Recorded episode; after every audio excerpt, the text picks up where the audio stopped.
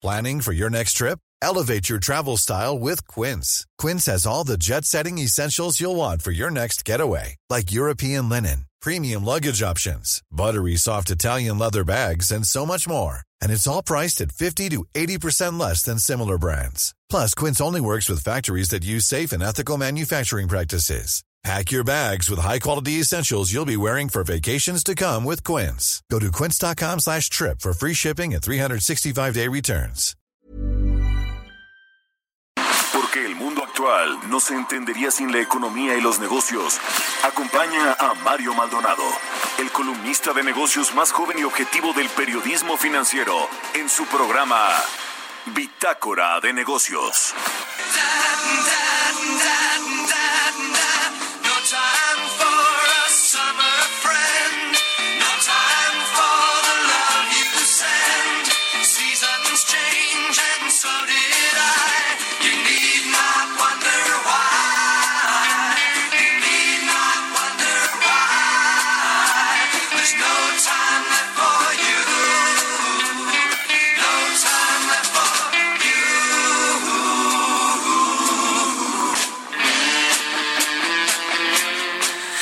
¿Cómo están? Muy buenos días. Bienvenidos a Bitácora de Negocios. Yo soy Mario Maldonado y me da mucho, mucho gusto saludarlos en este lunes 20 de julio del 2020. Saludo con mucho gusto a quienes nos escuchan a través de la 98.5 de FM aquí en la Ciudad de México, desde donde estamos transmitiendo en vivo aquí en la cabina de El Heraldo Radio. También a nuestros amigos y amigas de Guadalajara, Jalisco, nos escuchamos allá por la 100.3 de FM y en Monterrey, Nuevo León por la 90.1 de FM.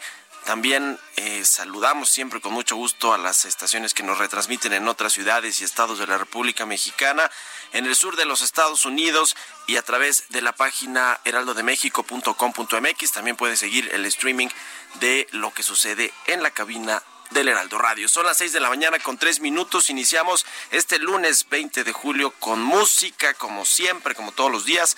Esta semana vamos a escuchar canciones de las mejores bandas de rock canadienses. Esta se llama No Time y es de la banda de Guess Who. Así que iniciamos y ahora sí le entramos a la información. Vamos a hablar con Roberto Aguilar en breve nuestro experto en temas de mercados financieros, economía internacional, sobre este millonario fondo de rescate para la Unión Europea que está sobre la mesa, pero bueno, pues tiene ahí asuntos sobre si se va a poder echar a andar o no. En Gran Bretaña se asegura que hay 130 millones ya de vacunas para combatir el COVID-19. Bueno, eh, hay todo un asunto ahí alrededor de las, las vacunas que podrían funcionar para combatir esta epidemia. Y bueno, Donald Trump promete controlar pronto el coronavirus, aunque le echa la culpa a México también. Dicen que no les estamos ayudando a los Estados Unidos. Bueno, Donald Trump en campaña. Vamos a hablar también con Angie Chavarría, como todos los lunes, columnista de El Heraldo de México, colaborador aquí de Bitácora de Negocios, sobre este homenaje que rindió ayer el presidente López Obrador a las víctimas del COVID-19, les promete apoyos a sus familiares y mejorar el sistema de salud. Bueno, vamos a platicar de eso. Y hablaremos también con Braulio Arzuaga, el presidente del Consejo Nacional Empresarial Turístico, sobre esta Alianza Nacional Emergente por el Turismo. Hay mucho que hacer para poder sacar adelante este sector tan clave y estratégico para la economía mexicana. Vamos a platicar de esto con Braulio Arzuaga sobre qué es lo que está haciendo la iniciativa privada de la mano de los gobiernos estatales, locales y por supuesto del gobierno federal para poder reactivar el turismo. Vamos a platicar también con Armando Leñero, presidente del Centro de Estudios para el Empleo Formal sobre, bueno, pues estos datos de desempleo que tuvimos recientemente por parte del IMSS, la economía informal también, qué tan profundo está siendo el desempleo eh, o tan grave más bien, creo que ese es el adjetivo en la economía tanto formal como informal y cuándo se espera que vayan a recuperarse pues parte de los empleos que se están perdiendo, es el sexenio perdido en términos del empleo no, o la década perdida como ya muchos están comenzando a llamar a este pues a este periodo de recesión económica que en México se va a alargar por lo menos hasta el próximo año. Ayer lo dijo Arturo Real, le voy a hablar de eso en mi editorial. Pero bueno, quédese con nosotros aquí en Bitácora de Negocios. Ya es lunes, hay que iniciar la semana bien informados y aquí nuestro compromiso es informarle y que esté usted, digamos, inicie el día con toda la información. Así que quédese con nosotros. Ahora lo dejo con el resumen de las noticias más importantes para arrancar este lunes 20 de julio.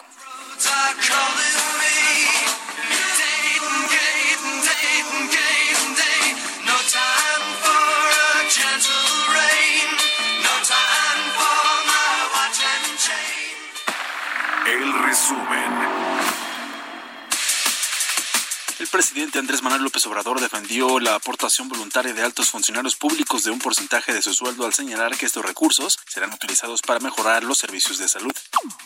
Este decreto que firmé es para que todos aportemos eh, por la pandemia y también por la crisis económica. Que el que gana más aporte más. El caso del presidente, su aportación va a ser del 25% del sueldo. Yo estoy ganando alrededor de 108 mil pesos mensuales. Este domingo también el Ejecutivo dedicó un homenaje a los muertos por la pandemia del coronavirus y juró cumplir con al menos 10 compromisos para hacer frente a la crisis sanitaria por el COVID-19. Arturo Herrera, secretario de Hacienda, dijo que la recuperación de la economía de México llevará más tiempo de lo esperado y dependerá de la evolución de la pandemia del COVID-19. Carlos Ursúa, académico del Tecnológico de Monterrey y exsecretario de Hacienda, considera que la crisis económica y de salud causada por el coronavirus hace impostergable una reforma fiscal integral. No obstante, para lograrla dijo que se necesita un gran acuerdo político en el cual el presidente Andrés Manuel López Obrador muestre su lado estadista con una visión intergeneracional. Luis Niño de Rivera, presidente de la Asociación de Bancos de México, expuso que hasta mayo la banca ha dado 151.400 millones de pesos en créditos al sector turístico. La banca anunció su adhesión a la Alianza Nacional Emergente por el Turismo, que busca de la mano de gobernadores y la iniciativa privada contribuir a la recuperación del sector turístico. Marta Ávila, jefa de la bancada de Morena en el Congreso de la Ciudad de México, desestimó que haya condiciones actualmente para aprobar una ley de arrendamiento. La iniciativa de su partido causó revuelo por prescindir de los contratos por escrito para apuntalar relaciones entre arrendatarios y arrendadores, al tiempo que eliminaba requisitos para arrendar una casa como el aval. Bitácora de negocios en El Heraldo Radio. El editorial.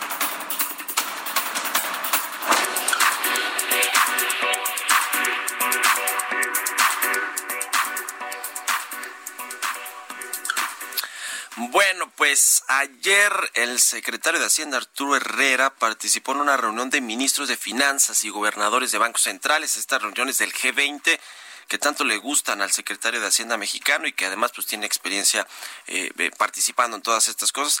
Dijo cosas relevantes con respecto a México y la verdad es que pues no muy buenas, dice Arturo Herrera, que entre un año y año y medio es el tiempo en el que México va a tener que coexistir con el COVID-19. O sea que, pues este año ya está prácticamente perdido, vamos a tener una caída de hasta 10% en la economía nacional, un desempleo terrible, el cierre masivo de muchas micro y pequeñas empresas o medianas, incluso o las grandototes, que algunas están en capítulo 11 allá en Estados Unidos en la ley de quiebras. Eh, y bueno, mientras todo esto sucede, dice Arturo Herrera, pues el próximo año esperen eh, no una muy buena recuperación o una recuperación rápida, al revés, vamos a tener que coexistir hacia el 2021 también con el COVID-19 y esto lo más relevante que a mí me parece que dijo ayer Arturo Herrera, la política fiscal, financiera y económica tendrán que ajustarse a este nuevo horizonte. ¿Qué significa esto? Porque el gobierno, ya lo hemos dicho, pues ha tardado en reaccionar ante esta crisis del COVID-19 que se convirtió pues en una crisis de salud que no hemos podido controlar, pero para nada ya Hugo López Gatel casi casi todos los gobernadores le dijeron no creemos en sus cifras, no creemos en Hugo López Gatel, sus datos no cuadran. Bueno, los gobernadores de Morena, Dan Augusto López, el de Tabasco, dijo que no le cree a López Gatel y que nomás no lo entiende. Así, y Hugo López Gatel pues, sigue presentando allá a las 7 con el respaldo presidencial a decir cuánta cosa se le viene a la cabeza y, y bueno, pues parece que a veces más a confundir a la audiencia, a los mexicanos, al pueblo de México, que a informar verazmente. Pero ¿qué dice Arturo Herrera? Que hace falta ajustes a la política fiscal. ¿Qué nos quiere decir con esto? Que viene próximamente ya la reforma hacendaria, la reforma fiscal que tanto se prometió para mitad de sexenio, para obtener recursos fiscales, porque los recursos se van a caer eh, en algún momento. Todas estas eh, estrategias del el Servicio de Administración Tributaria a cargo de Raquel Buenrostro de presionar a los grandes contribuyentes para que paguen algunos temas ahí que tenían pendientes o estos litigios fiscales, pues esto se va a acabar y lo cierto es que si no crece la economía, pues no crecen los ingresos fiscales para el presupuesto, para los programas sociales. Entonces, quizá nos está adelantando algo de eso Arturo Herrera cuando habla de la política financiera, quizá nos esté adelantando que por fin el gobierno va a abrir los ojos y va a, eh, reconocer que tiene que pedir deuda para poder inyectarla a la economía y cuando nos habla de la política económica en general, pues eh, quizá ahí le está también mandando un mensaje a su jefe, el presidente López Obrador, que quiere él llevar las riendas de la política económica o quizá también al Banco de México, a la política monetaria que está incluida aquí en esta política económica para que reduzcan más las tasas de interés y esto le dé un empujoncito a la economía. En fin, interesante lo que dice ayer Arturo Herrera, sobre todo eh, y, a, ver si ahorita platicamos algo de eso, pero sobre todo con los cambios que puede haber ahorita en el gabinete, se dice que ahora sí ya Javier Jiménez Espriu puso su renuncia sobre la mesa, le presentó la renuncia al presidente López Obrador por este asunto de la militarización de los puertos y las aduanas a la que se oponía el secretario de Comunicaciones y Transportes y el presidente por sus pantalones, por decreto, dijo, va la militarización de las, de las aduanas y de los puertos en México. Eso va a seguir generando pues cambios en el gabinete y lo, y lo estaremos aquí platicando. ¿Usted qué opina? Escríbame a mi cuenta de Twitter, arroba Mario Mala, la cuenta arroba Heraldo de México. Son las seis con doce minutos. Economía y mercados.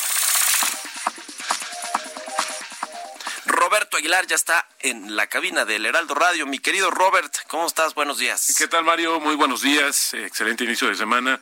Pues fíjate que hoy nos amanecemos con varias notas relacionadas o relevantes sobre el tema de los mercados financieros. La primera es que fíjate que los mercados bursátiles de China reportaron un aumento superior a 2% luego de que las autoridades anunciaron medidas para fortalecer el mercado financiero, especialmente aseguradoras, casas de bolsa y fondos de inversión, que compensaron el temor de que el gobierno reduzca el apoyo a la economía ante las evidencias de recuperación del Producto Interno Bruto en el segundo trimestre.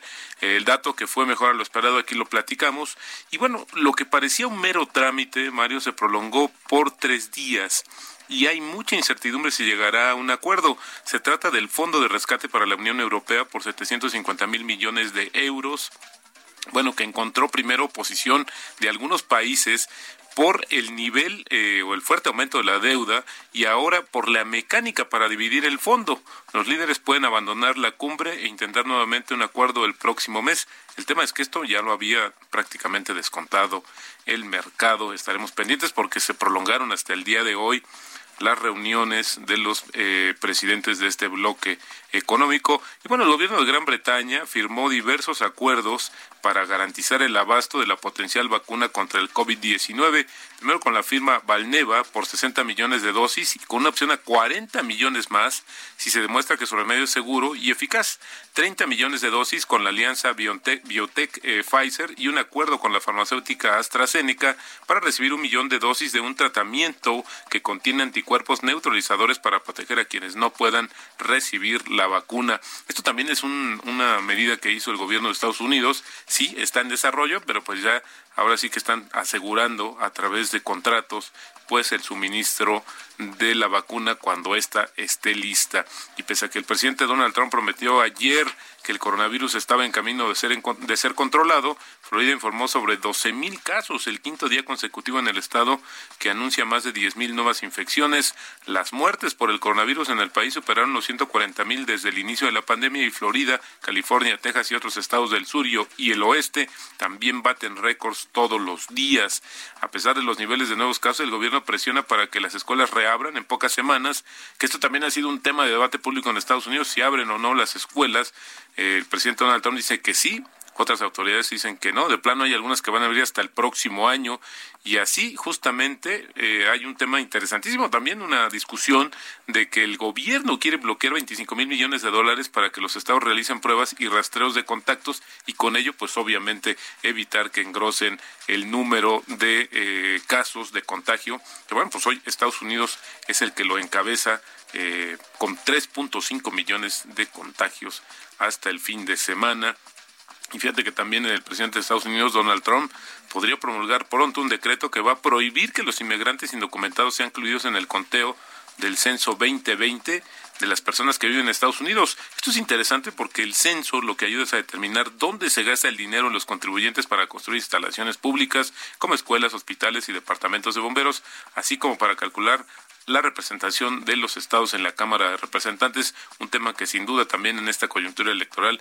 llama mucho la atención. Bueno, comentaba lo de la reunión del sábado de los eh, ministros del G20, donde dijeron vamos a poner todo, lo volvieron a repetir, que sea necesario. Pero fíjate que me llamó eh, la atención, Mario, que en la carta, que en, el, en la postura final que dieron a conocer los, el grupo eh, de los ministros de Finanzas y Banqueros Centrales del G20, dijeron que se necesitaban más acciones para garantizar el crecimiento porque no porque ven que las perspectivas siguen siendo muy inciertas a nivel global. Y una noticia interesante, Mario, que fíjate que habla acerca, Emiratos Árabes Unidos lanzó su primera misión a Marte en momentos en que se esfuerza por desarrollar sus capacidades científicas y tecnológicas para alejarse de su dependencia del petróleo.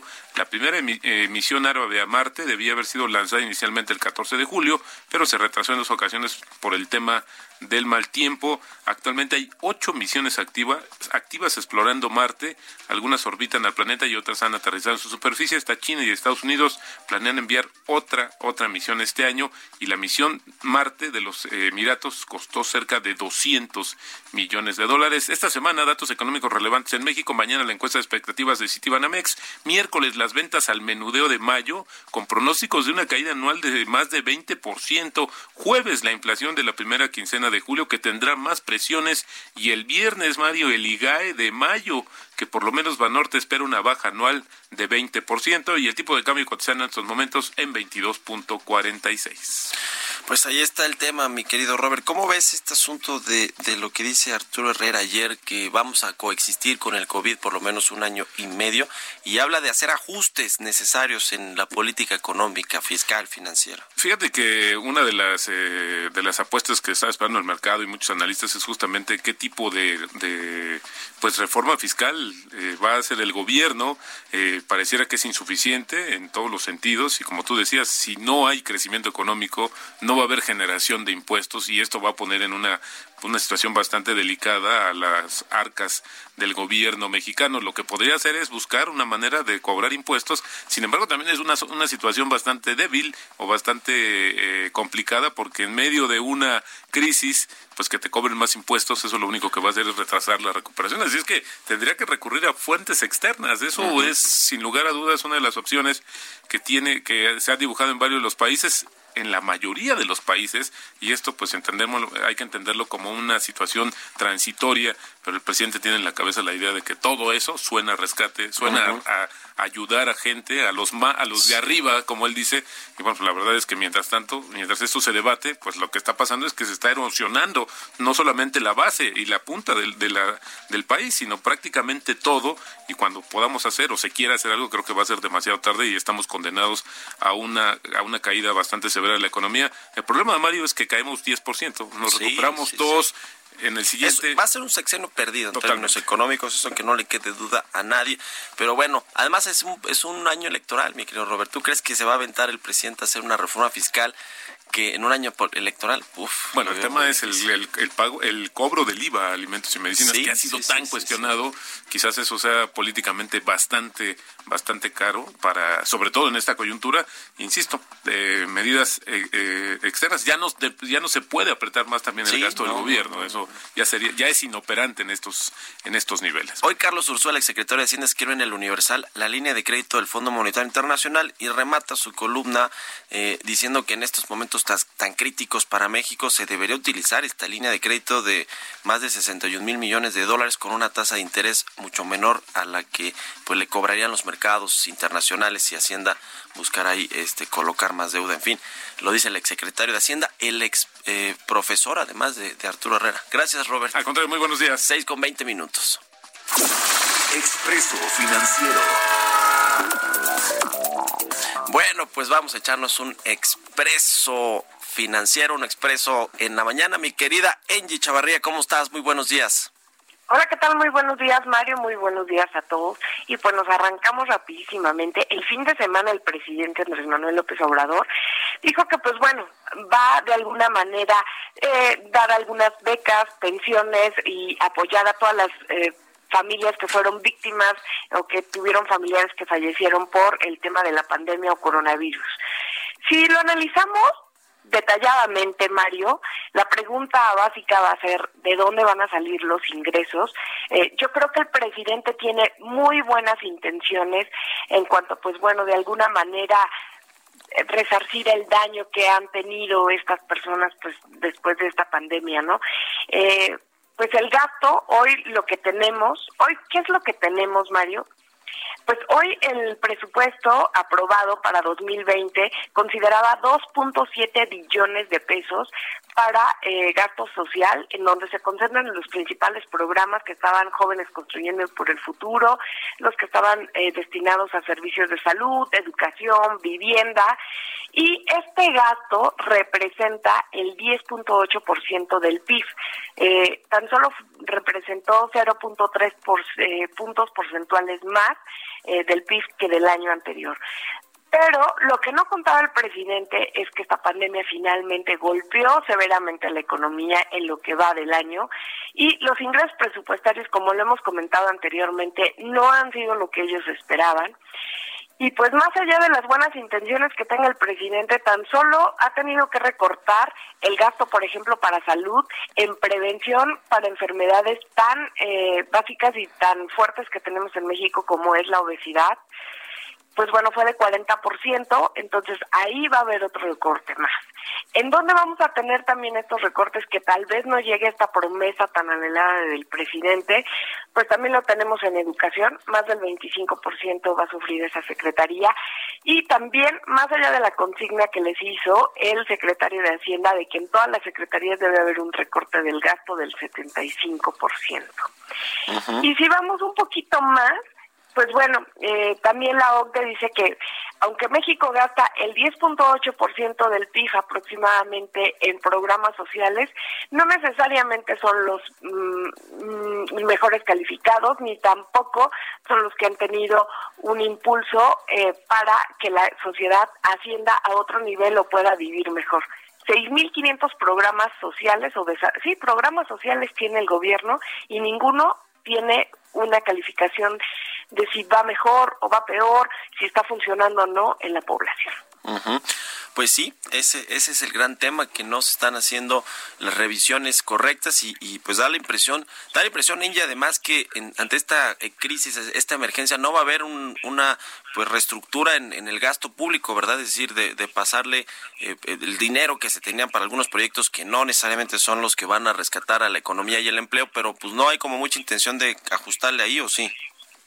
No, no hay. De hecho, pues, aunque eh, eh, cierren un poco más la llave, lo que van a hacer en algunas situaciones es inoperante, como hemos visto estas noticias de tal vez te voy a cobrar la computadora, pero no le voy a dejar de dar a este programa social, y mucho menos en un año electoral, pues bueno, ahí lo vamos a ver. Pero a lo mejor en una de esas, Mario, se anima el presidente a tomar la línea que tiene, pues bueno, con eh, de crédito con el Fondo Monetario Internacional. Ya veremos, ¿no? Pues ya se lo, se lo dice ahí Carlos Ursúa al presidente si lo quiere escuchar. Pero bueno, muchas gracias, querida Angie.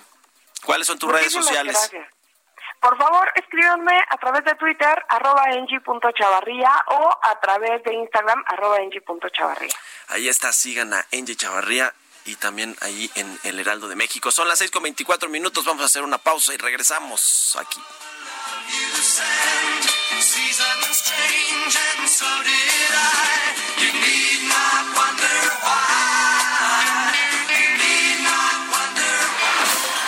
Continuamos en un momento con la información más relevante del mundo financiero en Bitácora de Negocios con Mario Maldonado.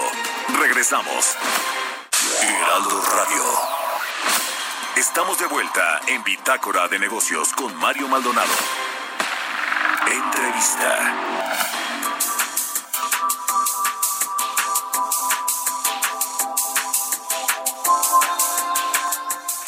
Ya estamos de regreso aquí en Bitácora de Negocios. Son las 6 de la mañana con 30 minutos tiempo del centro de México. Fíjese que a finales de la semana pasada se anunció o se formalizó una alianza nacional emergente para el turismo que bueno, tiene el objetivo de eh, pues establecer una agenda conjunta entre las empresas, el sector privado y el sector público, los gobiernos, tanto estatales, estuvieron ahí los gobernadores de varios estados importantes, eh, el gobierno federal me imagino que deberá estar incluido también en esta alianza y la idea pues es buscar opciones alternativas para reactivar este sector estratégico y clave para la economía mexicana y para los empleos. Para hablar de este tema me da mucho gusto saludar en la línea telefónica a Braulio Arzuaga, el presidente del Consejo Nacional Empresarial Turístico. ¿Cómo estás, Braulio? Muy buenos días. Hola, María, buenos días. Gracias por tomar nuestra llamada. Eh, eh, cuéntanos, Braulio, ¿de qué va esta Alianza Nacional Emergente por el Turismo? Pues mira, ya, ya lo decías tú, eh, sabemos que es importante la, el turismo, sabemos que es un motor para la economía, sabemos que traemos un impacto muy, muy grande pues después de haber estado confinados o seguir confinados y, bueno, haber perdido la movilidad al final de cuentas, lo que establecimos con varios actores que tú ya los decías, pues tratar de firmar esta alianza eh, que, mostrara eh, el interés, mostrar la importancia que tiene el turismo como motor de este país. La intención también es eh, reactivar, yo te diría, de una forma adecuada y ordenada la llegada de los turistas y la derrama económica que traen ellos establecer también las bases. el turismo ya no es como lo conocíamos antes del 14 de marzo, entonces quería establecer las bases pues, de este nuevo turismo eh, y tratar de salir de este aprendizaje con, con, con una mente fortalecida, este, renovada y demás, ¿no? La, la, intención también es, por supuesto, proteger y recuperar los empleos que hemos perdido. Eh, al final de cuentas, pues que esta industria ha tratado de mantener la, la, planta laboral, pero al final eh, pues es muy difícil teniendo ingresos cero y teniendo gastos eh, fijos muy altos, ¿no? También es fortalecer la planta productiva eh, y, las, y las ofertas eh, turísticas que tenemos. México es muy importante en el mundo por la planta que tenemos, ¿no? Es una planta eh, productiva muy importante y, y, hoy está en un, en un riesgo de que pueda llegar a colapsar, porque al final de cuentas, sin volumen, pues hoy hay una digitalización. Y también, bueno, la idea sería mejorar el turismo en la agenda nacional. Es un hecho que no ha estado, eh, pues digamos que no ha sido una prioridad en este, en este gobierno. También es eh, un objetivo en eh, tener una mejor imagen tanto en el exterior como en el interior de, de, lo que hacemos en el turismo. Y bueno, garantizar la movilidad, que es lo primero que yo decía que pues al final de cuentas hemos perdido y por supuesto eso ha traído un impacto fuerte para la industria. En, digamos, su, su eh, cronograma o en su plan del sector, sobre todo obviamente hablando de las empresas, de todos los eh, pues jugadores que están en el sector turismo, desde los grandes grupos hoteleros, las aerolíneas, los turoperadores, todos los prestadores de servicios, ¿cuándo creen que va a comenzar, digamos, a reactivarse ya de manera más clara todo este, todo este sector? Y lo digo porque eh, ahora que hablabas de los empleos, Braulio, eh, en los datos que hemos tenido de empleos formales por parte del IMSS, pues los dos estados con vocación turística quizá de los más importantes del país, Baja California y, y, eh, este y, Quintana Roo son los que están más afectados por el tema del turismo, por el tema del empleo y tiene que ver pues con la caída del turismo. ¿Para cuándo se ve la reactivación ya digamos más sólida de este sector? o sea, la apertura de los, de los principales destinos turísticos eh, se está llevando a cabo en condiciones de incertidumbre total, ¿no? Eh, no sabemos eh, cómo, cómo, cómo si, si, regresamos de un color de semáforo o, o, o, no, ¿me entiendes? Hemos estado en, en rojo, después ya pasamos a un naranja, pero pues también se habla de regresar a un rojo en ciertos destinos, etcétera, Entonces, eso por supuesto que es una incertidumbre tanto para digamos, la industria como también para el, viajero, el turista, pues que tiene ya un comportamiento diferente y una actitud diferente hacia, hacia viajar de nuevo, ¿no?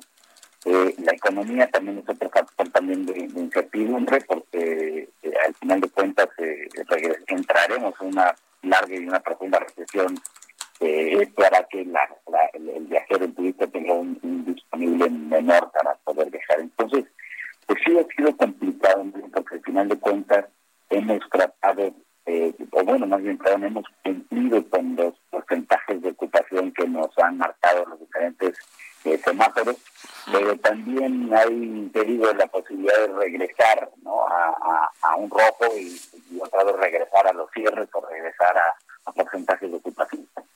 Entonces pensamos que va a ser mercado nacional, mercado carretero, así ha sido en todo el mundo, se ha recuperado o se ha reactivado el, turismo por medio de, del mercado también aquí creemos que lo, que lo va a hacer así, pero al final de cuentas seguimos con esa, incertidumbre que ya se participaba tanto en lo económico como en, la evolución de, de, la pandemia. Yo daba ahí los, los datos del desempleo, cómo le ha pegado a los estados y efectivamente pues son los, eh, los turísticos, ¿no? Los que tienen esta vocación turística. Obviamente la Ciudad de México, que también tiene esa vocación, pero Quintana Roo, Baja California Sur, Nayarit, Guerrero, en fin. Oye, eh, y justo quiero preguntarte esto, esta alianza que hacen con la eh, CONAGO, la Conferencia Nacional de Gobernadores, eh, obviamente desde lo local, lo estatal, es importante que se, que se hagan acuerdos y hay algunos gobiernos que de hecho sí están dando incentivos ¿no? a, a, las empresas, me parece que es el caso de Quintana Roo, para que puedan reactivar sus operaciones lo más pronto posible, tomando en cuenta todas estas medidas sanitarias. Pero quiero preguntarte justo eso, Braulio. A ver, la estrategia ahora es eh, mejor enfocarse con los gobiernos locales y tratar de buscar alternativas con ellos, toda vez que el gobierno federal pues no ha tenido como que mucha deferencia para, para los sectores económicos en cuanto a ayudas? Así es, así es, Mira, nosotros empezamos el 17 de marzo, o sea, tres días después de que habíamos ya estado en el en casa, eh, tocando la puerta de, del gobierno federal, eh, pidiendo prórrogas, eh, diferir ciertas obligaciones que nosotros teníamos, no estábamos pidiendo condonaciones de mucho menos, pero al final de cuentas no, no tuvo eco esa, esa, esa solicitud que tuvimos nosotros, eh, después de haber también mostrado que, que, al interior de nuestras empresas traíamos eh, estrategias de, pues, de, de, apretarnos el cinturón y de austeridad. Entonces lo que hicimos fue eh, ir con, con los legisladores, con diputados y con senadores, presentamos un paquete legislativo ese paquete legislativo también es parte de esta alianza y, ahí encontramos más eco. En las reuniones que tuvimos con la CONAGO, eh, surgió la idea de hacer esta Alianza Nacional de Emergentes por el Turismo, derivado de lo que tú dices. Hay estados que se han dado ciertos eh, beneficios y hay estados que se han dado ciertas prórrogas o algunos créditos, etcétera. Sin embargo, no ha sido suficiente porque en lo local también estos estados pues eh, están con reportes y, tampoco pueden moverse mucho. Nosotros, de hecho, esas juntas las, las iniciamos agradeciendo eh, pues a estos estados la, la, la, voluntad y las ganas que tuvieron para poder ayudar en lo local. Y al final de cuentas, por supuesto que necesitábamos algo nacional. Esta alianza la está firmando la CONADO, la está firmando nosotros, el PENET, la está eh, firmando también la Conferencia Nacional de Municipios, la CONAM, Sí. Eh, una de las cuestiones muy importantes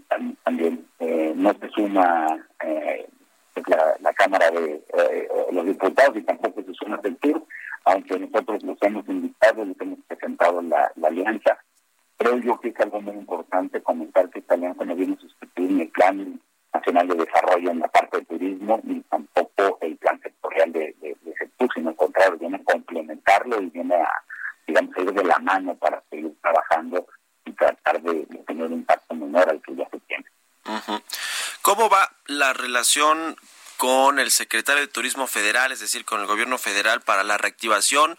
Eh, han tenido comunicación con ellos, Braulio. Eh, yo de pronto escucho ahí al secretario Miguel Torruco, pues decir que sí, efectivamente esta es eh, la peor crisis creo que dice desde la Segunda Guerra Mundial, una cosa así, para el sector turístico, pero pues no se ve por el otro lado pues como que mucha intención de, apoyar, ¿no? Y no creo que tenga que ver solo con el secretario, sino con una directriz ahí presidencial, pero no, no, no se ve mucho más que, que no cancelar los fines de semana largos, ¿no? No sé qué otra, eh, eh, digamos, cosa ha hecho para, o, digamos, se ha puesto sobre la mesa para que pueda reactivarse el sector pronto, por parte del, del gobierno federal, que también es muy importante, porque tienen ellos la política política turística.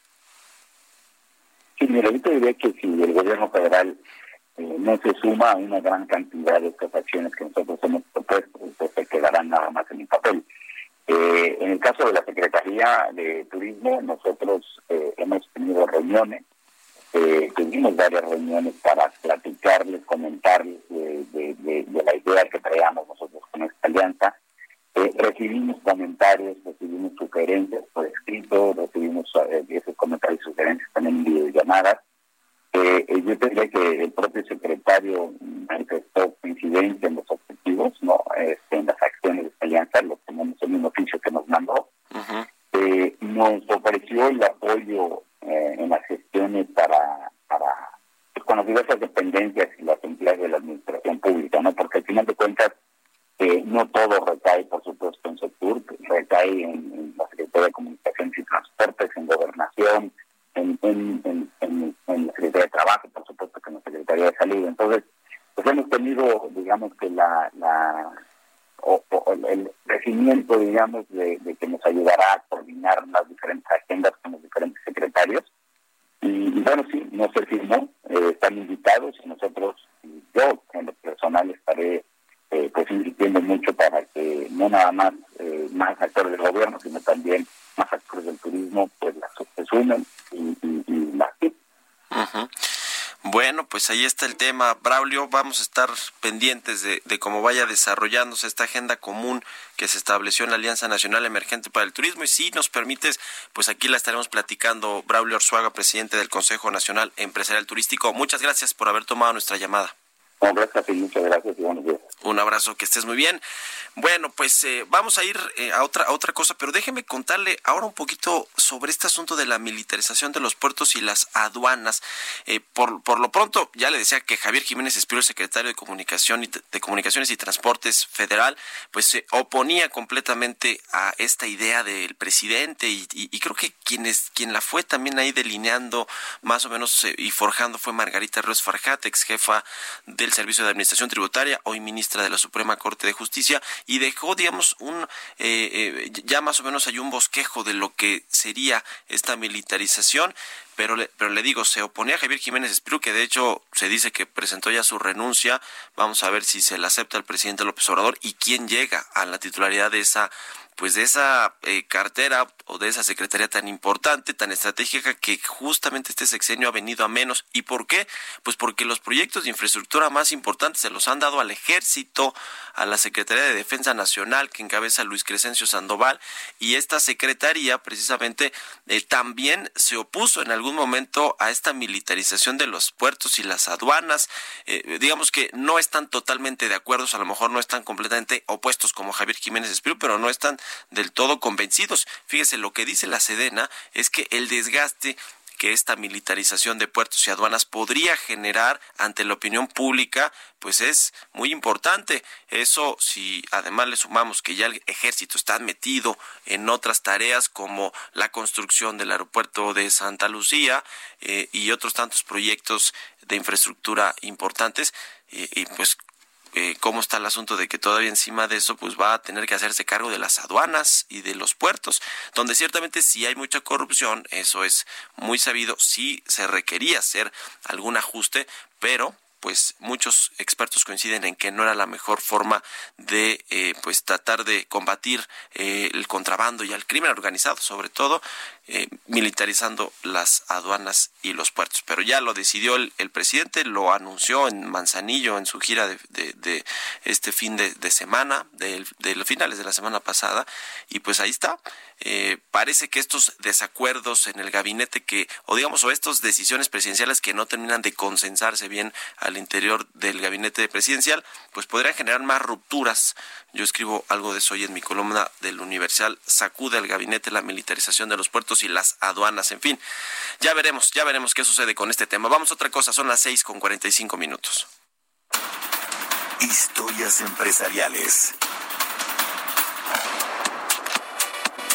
Cambiando de tema en asuntos que tienen que ver con la tecnología, fíjese que Twitter y el FBI investigan el ciberataque a estas cuentas verificadas de personajes, de eh, políticos, cantantes, actores, actrices, que tuvo lugar la semana pasada y que bueno, pues eh, muchos ahí eh, cayeron ante este ante este hackeo de las cuentas de Twitter y bueno pues Twitter ahora tiene también todo un tema de revisión de cómo están sus controles de seguridad. Giovanna Torres nos cuenta sobre esta investigación conjunta entre el FBI y Twitter.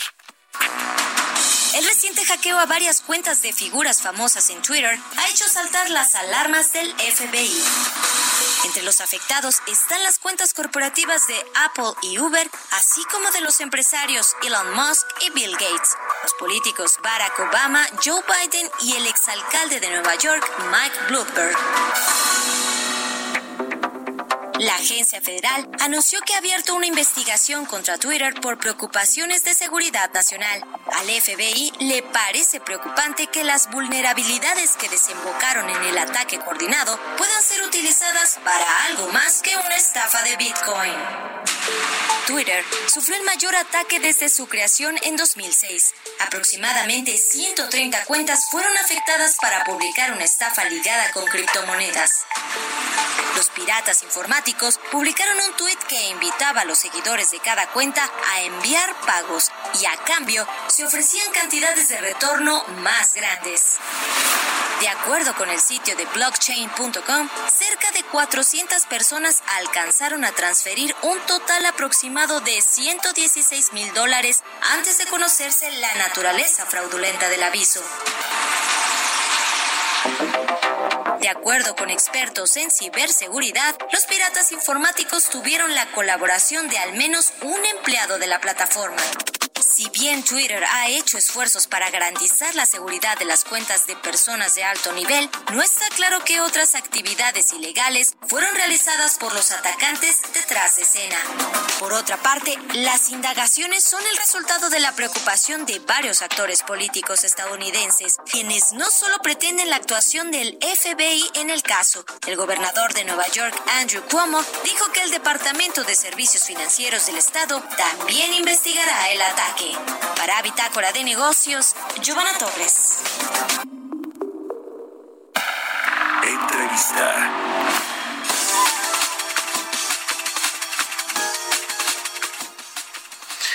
Bueno, pues le decíamos al inicio del programa sobre este asunto, dice el secretario de Hacienda Arturo Herrera, que la pues reactivación económica. Bueno, habla ahí de que tenemos que coexistir con el COVID-19 por lo menos el próximo año y medio, lo cual pues nos habla de que va a haber muchos retos en materia económica, en materia laboral sobre todo, que ese es un asunto importante, es una crisis de empleo. Para hablar de cómo viene la recuperación, aunque todavía estamos, eh, creo yo, pues en, en, la crisis, en lo más profundo de la, de la crisis económica.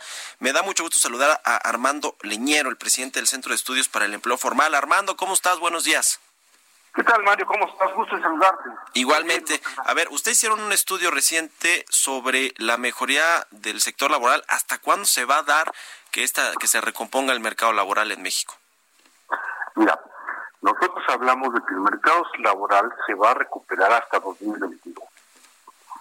Porque entendemos que recuperar es tener los empleos que teníamos en febrero, más lo que hemos dejado de generar o lo que dejemos de generar durante este año. Eso equivale a que en el año deberíamos de tener alrededor de 500, 600 mil empleos por lo menos. Sí. Aunados a la pérdida que tenemos ahora de un millón cien, eso significa que tendremos, para hablar de recuperación, tener los mismos más los que perdimos, que son alrededor de un millón setecientos. Eso no nos va a llevar sino hasta el 2022, por varias razones. Primero, la confianza de los inversionistas, del, tanto nacionales como extranjeros, está muy mermada. Segundo, el crecimiento de, del PIB, del Producto Interno Bruto, no se va a dar sino también hasta esas fechas. Entonces, la recuperación va a venir hasta que recuperemos confianza, inversión, eh, PIB, y, entonces podremos recuperar los empleos. No antes, eh, creemos nosotros. Ahora, eh, hablamos de los empleos formales e informales, digo, en la informalidad es más difícil contabilizarlos, pero el, empleo formal por lo menos un millón, arriba de un millón cien mil fue lo que reportó el IMSA al mes de junio que se han perdido y que además son, empleos que pues, son normalmente bien remunerados o son empleos eh, fijos que no, son temporales y que son los más difíciles de recuperar. ¿Cómo ves este asunto tanto del empleo formal pero sobre todo del informal? ¿Cuánta, cuánta, cuánto, va a crecer este, este eh, empleo informal eh, no bien remunerado en los próximos meses? que salgamos de esta crisis, que ojalá sea muy pronto. Sí, mira, del empleo informal, nosotros lo que tenemos en análisis según los datos del INEGI es que actualmente tenemos 20 millones de desempleados, 21 millones de desempleados. Estos son los que están, eh, por un lado, los abiertos, el desempleo abierto, que son eh, alrededor de 5 millones, más los que pertenecen a la P, a la PNA, la población no económicamente activa, pero que están disponibles. Sí. Pues, en conjunto tenemos más de 21 millones de desempleados. Eso también se irá recuperando paulatinamente, también en el mismo tiempo hasta el 2022. Porque es gravísimo, hablamos de, un millón de, empleos en la formalidad, pero también hablamos muchísimos más, más de eh, perdidos más de 19 millones de informales. ¿El gobierno federal crees que está pues calibrando bien el efecto que puede tener esto en la sociedad, en la en la inseguridad, en el aumento de los delitos? No, nosotros creemos que no, porque eh, para para poder eh, eliminar la informalidad, los delitos, pues hay que apuntalar el empleo formal lo informal también, como lo, como bien lo mencionas. No, no, no vemos que ha habido un apoyo. El presidente prometió en el mes, el 5 de abril, que se generarían durante los próximos nueve meses nueve, eh, dos millones de nuevos empleos, ¿Sí? cosa que a la fecha no ha sucedido. Por lo tanto, creemos que esta promesa no se va a dar. No ha habido apoyos a las micros, medianas y empresas que son las que generan tanto trabajo formal como informal. Entonces, no ha habido ningún apoyo de ninguna especie, ha habido créditos, pero los créditos no realmente no apoyan, no sirven para, para que las empresas puedan generar mayores empleos. Sí, Por lo tanto, no vemos que esté apuntando de una manera eh, práctica, una manera efectiva al empleo formal. Oye, entonces, ¿ustedes ven este sexenio como un sexenio perdido en términos de empleo, de generación de empleo? Ya ves que en el pasado se hablaba de el sexenio del empleo y cosas por el estilo, pero pues nunca se han podido crear al menos un millón de empleos formales promedio al año, que es lo que necesita más o menos México conforme al crecimiento de su población. Pero este sexenio de plano ya lo ves perdido aún con estas variables que eh, si se cumplen pueden apuntalar de nueva cuenta el empleo? Sí, por supuesto que va a ser un, un, sexenio perdido. El presidente prometió que se iban a generar un millón doscientos por año. Sí, sí, sí, sí, seiscientos. Eh, esto no se va a hacer. Eh, si, si, acaso crecemos por ahí de dos o tres millones en el sexenio va a ser mucho. Este, en el sexenio, eh, en, el año más grande de que se creció más empleos en, que Peña Nieto, fueron ocho millones de empleos. Entonces, no, no, no creemos que se vaya, que, que vaya a ser el sexenio del empleo, ni tampoco de lo económico, porque no hay las, no hay las condiciones de confianza y de unidad nacional para poder crecer. Bueno, pues qué panorama para el para el, mercado laboral en México. Muchas gracias Armando Leñero, presidente del Centro de Estudios para el Empleo Formal, por haber tomado nuestra llamada. Buenos días. Te agradezco mucho, Mario, que tengas muy buen día. Hasta luego y gracias a usted también por haber estado con nosotros aquí en Bitácora de Negocios. Quédese en el Heraldo Radio con Sergio Sarmiento y Lupita Juárez y nos escuchamos mañana a las seis. Muy buenos días.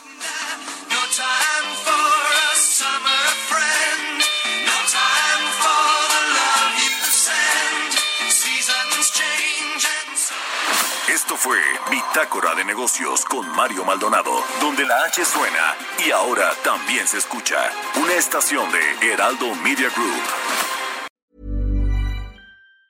Planning for your next trip? Elevate your travel style with Quince. Quince has all the jet-setting essentials you'll want for your next getaway, like European linen, premium luggage options, buttery soft Italian leather bags, and so much more. And it's all priced at 50 to 80% less than similar brands. Plus, Quince only works with factories that use safe and ethical manufacturing practices. Pack your bags with high-quality essentials you'll be wearing for vacations to come with Quince. Go to quince.com slash trip for free shipping and 365-day returns.